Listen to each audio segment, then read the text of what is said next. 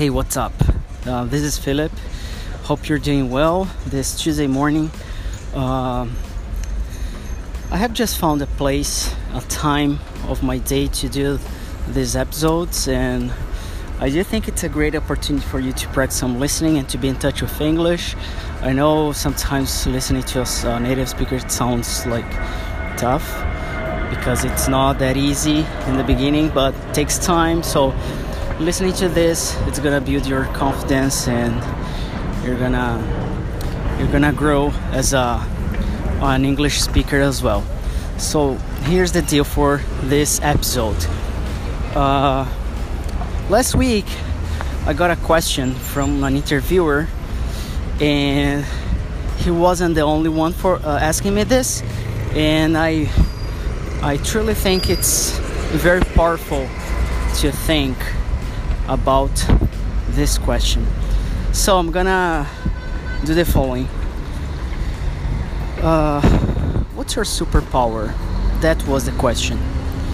And I remember uh, some weeks ago I was in a presentation at Nerdizão in a place called uh, Distrito Tech here in São Paulo.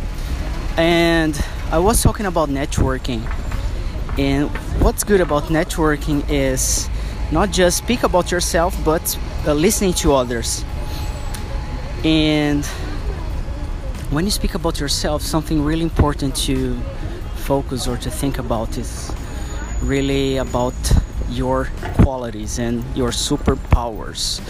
So, for example, I I really uh, do good about communication so communication, not just in Portuguese or in English, it's really my thing. And no matter the language I'm using, communication is like my superpower as a superhero. So if I was a superhero, I would call myself like uh, super speaker or super communicator or something like that. Uh, I don't know which costume I would use, I would wear, but uh, maybe uh, something of I don't know, just the blue color just come up to my mind, and I don't know the reason. Maybe it's just because uh, it's one of my favorite colors. But anyway, thinking about your superpower and spreading this out and letting people know about this, it's gonna help you to do amazing things, to find a job, to uh, find interesting people to talk about, or to help others on this. Uh, for example, if people are struggling about communication, and especially in English, that's uh, has been my goal uh, for the last few years.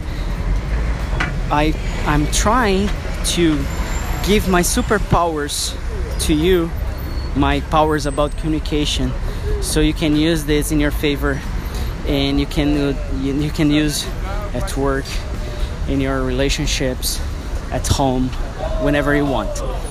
So uh, the point is, I know it's it's not easy to think about this right now, but it takes time, uh, and you're gonna need to read, listen, and study about yourself.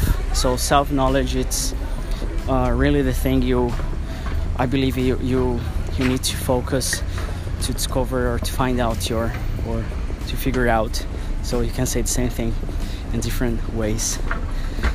So think about yourself and studying yourself. It's the true power of this century.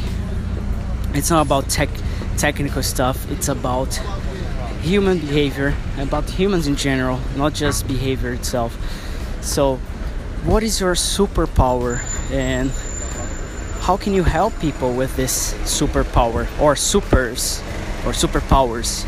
Like you can have more than one. So think about this. I don't know if you follow me on twitter or instagram.